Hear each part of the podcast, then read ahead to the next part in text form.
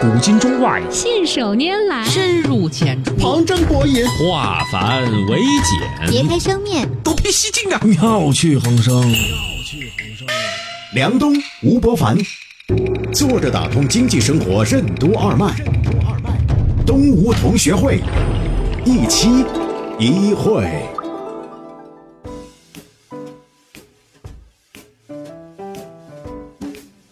作者打通经济生活任督二脉，大家好，欢迎收听今天的东吴同学会，我是小梁，对面是老吴，老吴你好，大家好。最近呢，由于工作原因呢，我又去了趟日本，这次呢有个很深的感触，当地的朋友呢带我们去吃了一些当地人会吃的一些日料餐厅。以前我们觉得吧，日料餐厅很贵，结果那天晚上呢，一大盘寿司，恨不得有直径三十多厘米的一个盘子装满了。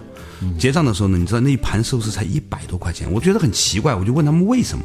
后来他们就跟我说说，由于竞争实在是太激烈了，所以呢，他们把所有的成本都挤压的非常的低，比如说尽可能的用地下室。我去了那个餐厅，我才发现门脸呢只能放两张桌子，但地下室呢有四层。那我就和旁边的一些朋友在讨论这件事情。后来我们发现呢，的的确确有很多这一类的现象在日本现在已经出现了。我在想，是不是一个成熟的社会，它最终一定会走向一个。结果就是，因为他们经历过泡沫时期嘛，所以呢，消费者的品味都还可以的，对品质的要求挺高的。但是呢，大家又没钱了，于是呢，对价格又极其敏感，于是呢，就会挤出一种变态的这种高品质低价格的这种状态出来。啊，这不叫变态，变态好像贬义个怪异。我加引号哈啊，它其实比较流行的说法是一种新的物种。嗯，每个物种为什么都是其生态位的反转表达？为什么说早期的互联网是给厂商赋能，而进入第二阶段的互联网是给消费者赋能？为什么说靠信息不对称赚钱的时代已经过去了，真正的消费者王朝已经来临？欢迎收听动物同学会，本期话题：消费者王朝。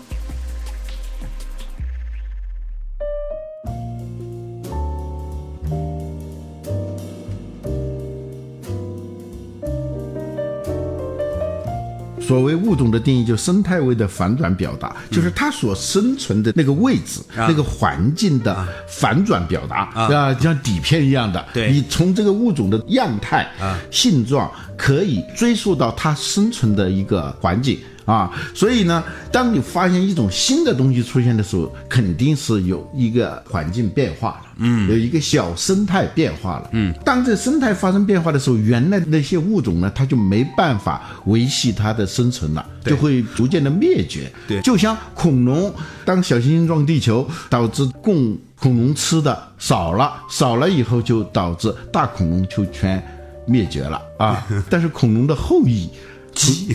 鸡啊，鸟啊，本身它们也都是小型恐龙，其实啊，对对，这跟商业的生态也是一样的。当一个外在的这种环境发生变化的时候，就会出现一些新的物种。这个新的物种，它实际上是一种对新出现的环境和生态的一种反转表达。啊，是的。那我们现在看过来，像北京、上海这种城市呢，也已经进入了超级的竞争激烈的环境了。比如说。大部分的消费者已经开始很熟练的使用各种的点评网站，所以呢，一个店你要做的好不好，很快就会被消费者投诉和表达出来。嗯，基本上你跟着那个大众点评去找吧，还不会太差的。嗯，那消费者就开始受到了某种程度上的赋能。嗯嗯，它有几个东西啊，就是我最近在读一本书里头啊，讲互联网给商业世界的变化。早期互联网它是在给商家赋能，给厂家赋能。就是商家、厂家利用互联网来推销自己的产品，对，减少了很多的成本。嗯，与此同时，他会让出一部分利来给消费者。嗯，但是本质上，他给你的好处是他赚到里面分出来给你的，分出来给你的。他说到底是一个零和游戏，他多赚一点，你就少赚一点。嗯啊，这个总蛋糕里头，偶尔看他的意思，看他的心情，他愿意。让给你多少？但是这是非常有限的，所以这本书里有个说法，说这个早期互联网给厂家和商家赋能的导致的这个结果，它好像是给了消费者一定的利益和自由，但实际上消费者本质上他们是在枷锁当中的。嗯，而你所谓的自由是按锁住你的那个铁链的长短来衡量的。有时候你那铁链长一点，你就可以对旁边的嘿，你看我比你自由多了，是吧？啊，但本质上商家他都是用什么优惠券啊，什么光棍节打折呀，所有东西你放心好了。都是为了套你的，所以如何吸引消费者，如何留住消费者，如何锁定消费者，如何用各种花招让你觉得占便宜，等等等等，主权都是在商家那里。嗯，互联网进入第二阶段的时候，越来越是给消费者赋能，而不是给商家赋能。什么意思呢？就是商家过去他习惯于吃信息不对称的红利。对，就所有生意买卖本质上就是利用信息不对称。嗯，但是现在的很多东西越来越让这个红利在消失啊，比如说整个市场的透明度，你就很难再放烟幕弹了。嗯，一个手机在手，你说别的都没用，我先开动手机一查。所有这些东西就透明了。第二呢，最大的一个厉害呢，就是啊，这是正在发生的事情，就是消费者之间可以形成一种联合，然后这个联合不是用来压厂家、压商家的，它是可以跟商家进行合作的，这就会产生一种新的业态，从而导致厂家和消费者中间那个商家那个中介的生存空间会越来越少。啊，总而言之，新的移动互联网，尤其是今天移动加智能化的互联网，嗯，使得就越来越给消费者赋能。嗯，曾经在上个世纪六十年代就有人预言的所谓的消费者主权、消费者王朝，那个德鲁克晚年接受采访的时候说，这是一个美好的向往，但是是一个令人悲伤的神话。呃，他又不可能是吧？不，就那个时候都没有实现嘛。上个世纪九十年代到今天，逐渐的，就是消费者变得越来越聪明，不是他们的智商提高了，是有集体智商变提高了。对，是他们普遍的有一套系统技术系统，有一套他们连接以后形成的另外一种人的系统，嗯，使得他们变得越来越聪明了。这个时候，这是商家所面对的一个新的生态的变化。啊，而且呢，还有一个呢，就是一方面消费者越来越专业了，就都有品味了。以前红酒吧，怎么说他就觉得，嗯，没喝过红酒的人还装出喝过红酒的样子，是吧？嗯。现在呢，懂红酒人多了之后，你就骗不了他了。他原来吧，就花傻钱消费的时候是被骗了，嗯。但是时间长了以后啊，当你喝了一轮又一轮的，他这个舌头就逐渐的变得。刁钻起来啊，刁钻内行起来啊！吃东西，在一个短缺经济的时代里头，有的吃就不错了啊，有点味道就不错了。但是现在就是，尤其是咖啡、红酒，还有各种各样的美食，是在长期的这个消费当中，逐渐的变得，简单的说，它的负商流就形成了啊，商减了。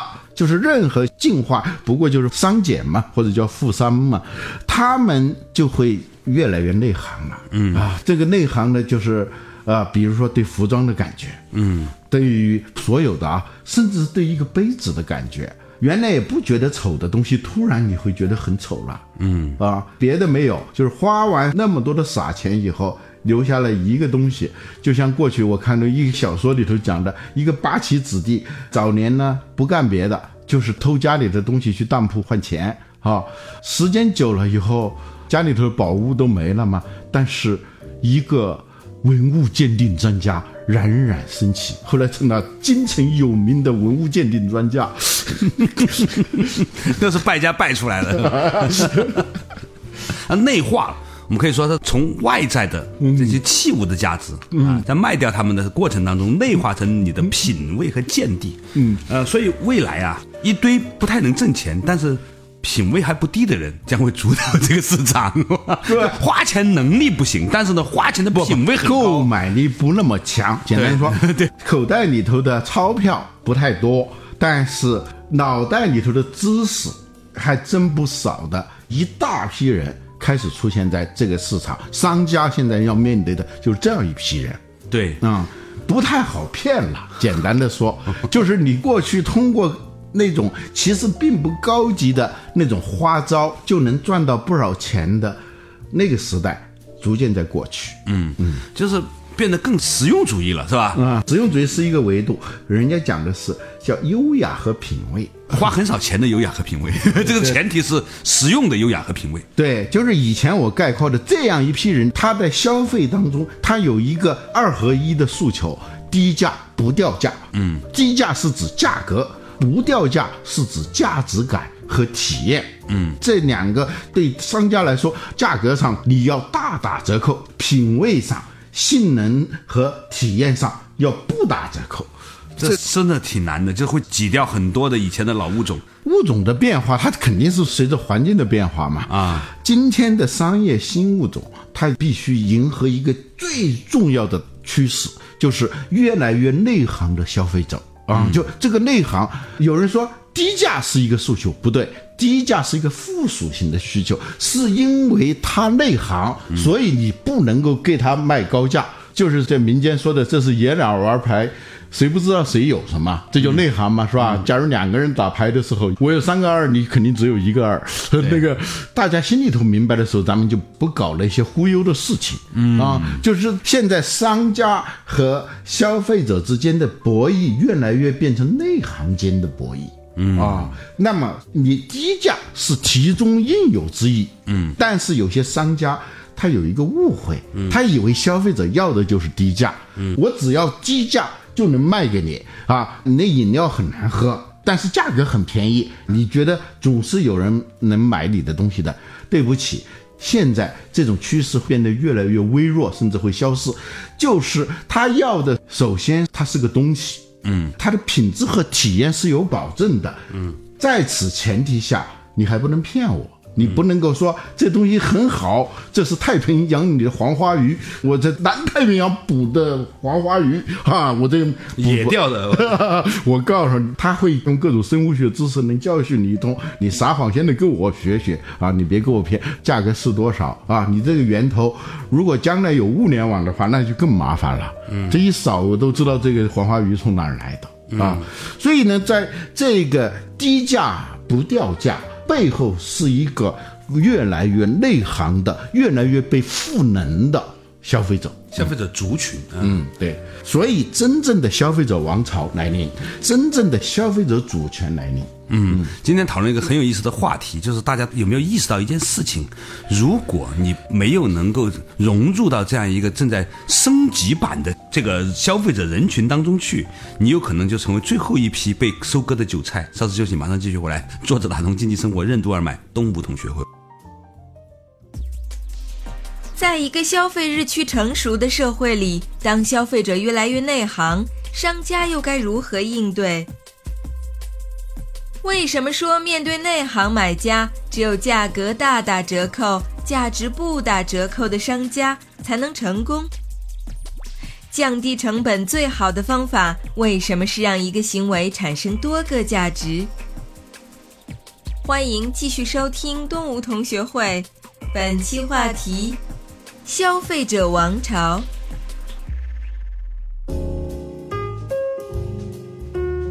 作者打通经济生活任督二脉，大家好，欢迎收听今天的东吴同学会，我是小梁，对面是老吴。今天我们聊到一个话题，就是互联网的第二个阶段呢，其实在强化了一件事情，就是为消费者赋能。总体而言，消费者作为一个总的物种，他们在集体升级啊，升级到越来越。刁钻啊，对价格越来越敏感，对品质也越来越敏感。这个情况下，你还是不是能够活得下来？所以呢，有些时候我还是很建议大家去日本看一下它的各种业态的。为什么呢？因为它是一个有了泡沫，然后呢挤泡沫有三十年的时间，在这样的一个情形之下生存下来的这些东西。前两天呢，我还采访了一个企业家，我就问他：你们怎么能够在这个过程中活下来？他说：你看，我们打造了五百个网红店，公司才二三十个人。就更过分的事情是，他说要对消费者的研究要无所不用其极，而且对商业业态也要研究。他给我展示了一个特别有意思的东西，就是有一个商店里面面积又很小，但是呢又要让大家觉得很开阔，然后呢还要把这个物品卖得很高，这就是甲方赋予的要求，说我们只能租这么大的面积，而且呢必须要卖衣服，而且呢必须呢要有这样的利润，否则付不起这个房租，而还显得开阔，怎么办？嗯，很变态吧？嗯，他就想到了一个事情，他说。我们为什么不能把衣服吊起来呢？于是呢，他的所有衣服都是吊在上面的。嗯，而且他研究过日本人的一个心态，他说日本人很怕给人添麻烦。我们以前不说过吗？所以呢，怕给人添麻烦就转换成一种价值了。你如果看着好的话呢，你得请店员帮你把它摇下来之后呢。取给你，这你实际上在心理上就是已经有看欠了亏欠感。对，这种亏欠感实际上在价格上是可以体现一点点的。对对对对对。所以呢，在他设计的那家日本的网红的专门卖羽绒服的那个店，他把所有的衣服都吊起来，让呢让你呢从下面可以看到这些衣服。但是呢，你走进店呢，又觉得这个店很俊朗，哪怕只有三十平米，你还觉得很开阔，因为几乎没有货架，全部吊在上面。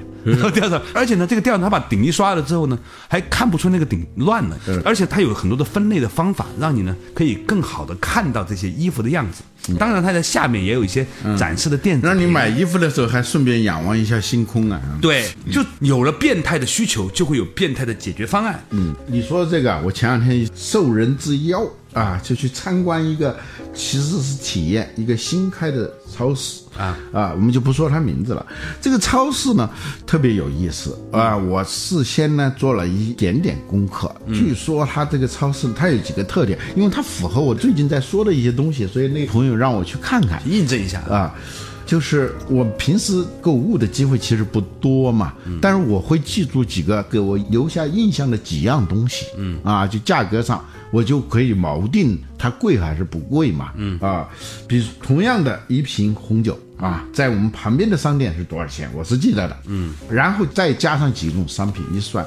它是低于在我们旁边，据说还算是比较便宜的一个超市，它比那个还要便宜。嗯。啊，也就是说，它的便宜不是蒙你的，嗯，是内行，是获得信息主权的消费者通过确凿的信息能够验证的这种便宜。这是一。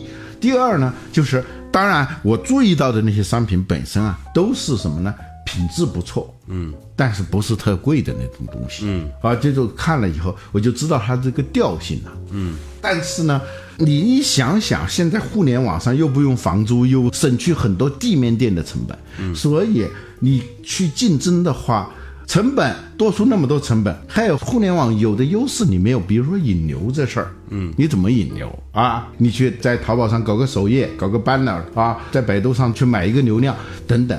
你又做不到这样，那怎么办呢？嗯，那只能是想办法。所以那个超市第一个就是它符合低价不掉价，所以他很严格的选择的那种很低价，他是不卖的。嗯啊，那些很贵的品质不错，他也是不卖的。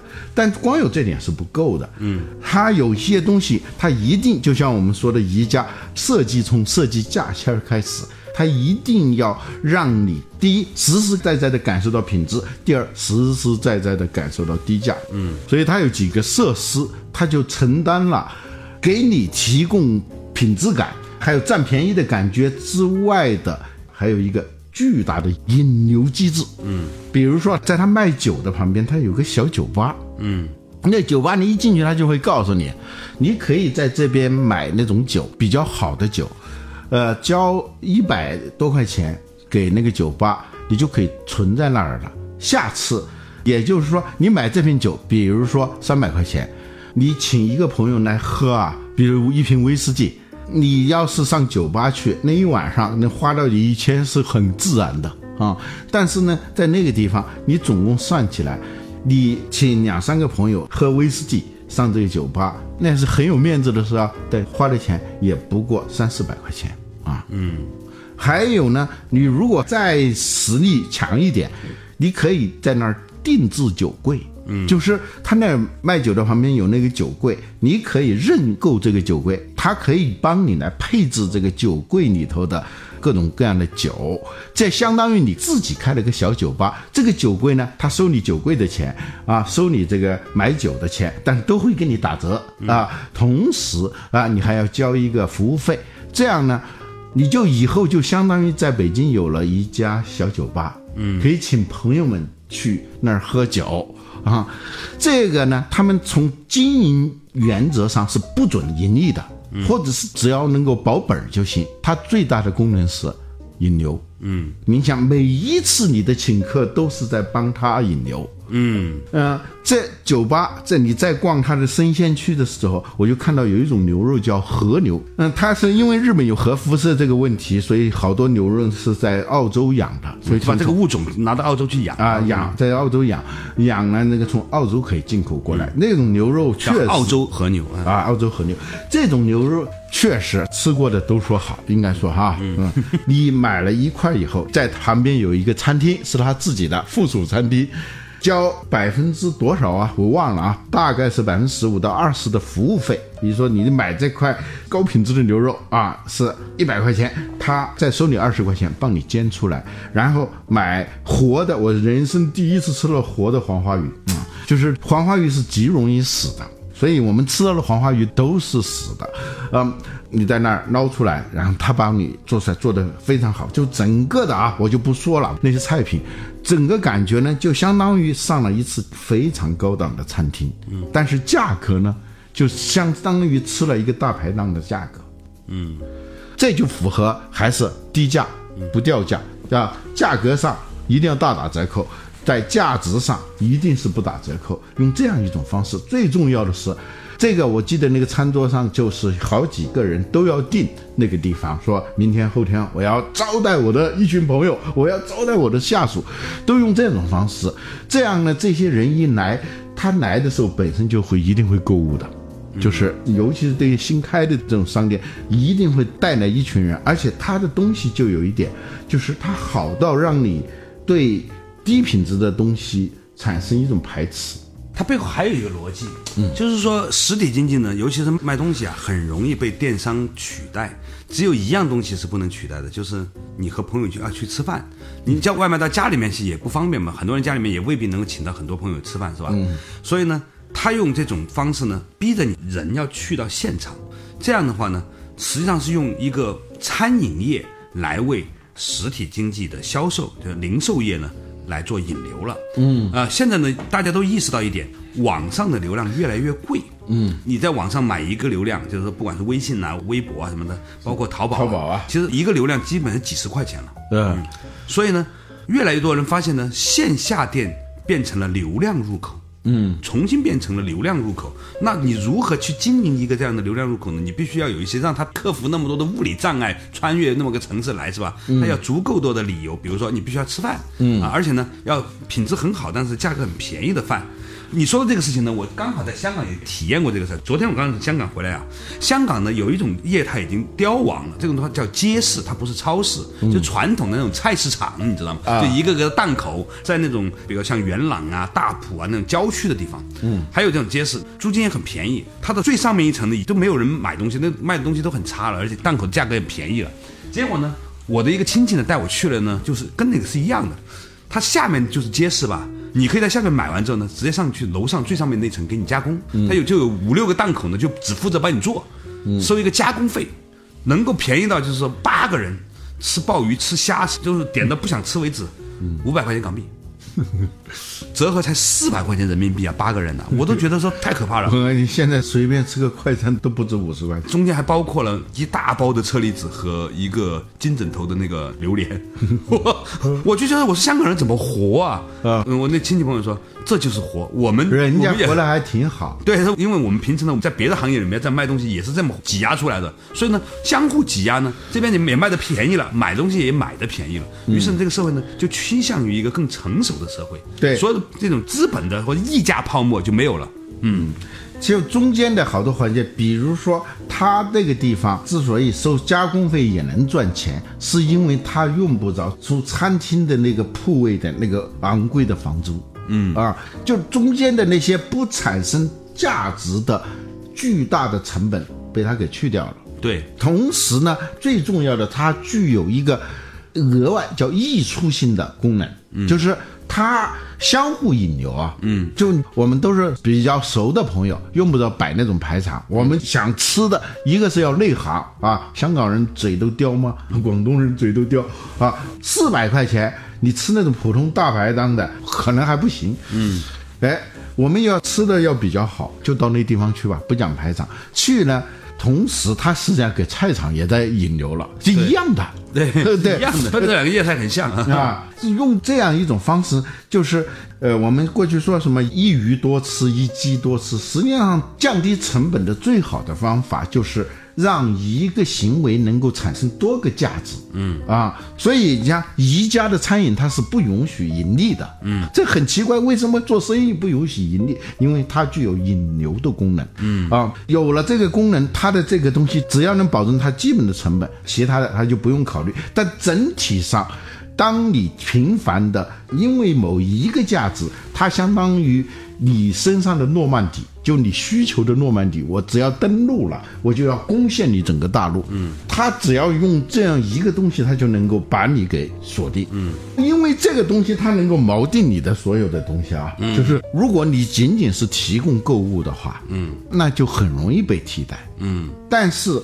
你要跟熟悉的人聚餐这个事儿，这是个刚需，而且呢，你一般的太差的，大家都没兴致，嗯，还不如吃外卖，嗯，还有一个喝酒，酒是最能反映这个社交性的，就是同样是酒，你一个人喝酒和一群人喝酒，那意义完全不一样的，嗯，所以社交是未来的零售当中一个非常重要、你挥之不去的一个要素，你要牢牢的抓住这个要素。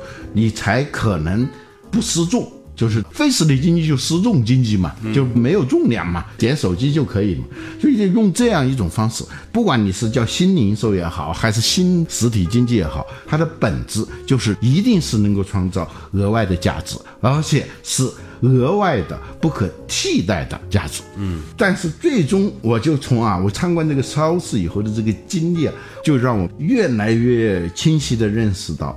就是排浪式消费已经无可挽回的过去了，就是大家消费的都是一样，而且大潮过来就能够催生一批企业，这种消费过去了，然后变成这种就是部落化的，但是越来越内行的这样的消费。嗯，比如说你要开咖啡店，一定要意识到，你面对的是一群越来越内行的喝咖啡的人。你仅仅是提供便宜的价格，只有某某咖啡的三分之一的，那你可能还是有问题的。嗯嗯，我听出来了，吴老师，你在对当今的一个热门的互联网创业的咖啡公司提出了你的观点和见解啊。但是呢，不管怎么说，你一定要相信人们的聪明是不能够被欺骗的了。靠透过信息不对称来赚钱的时代已经过去。对这句话，就是说，我不买你的东西，不是因为我付不起钱，嗯，而是因为你在侮辱我的智商。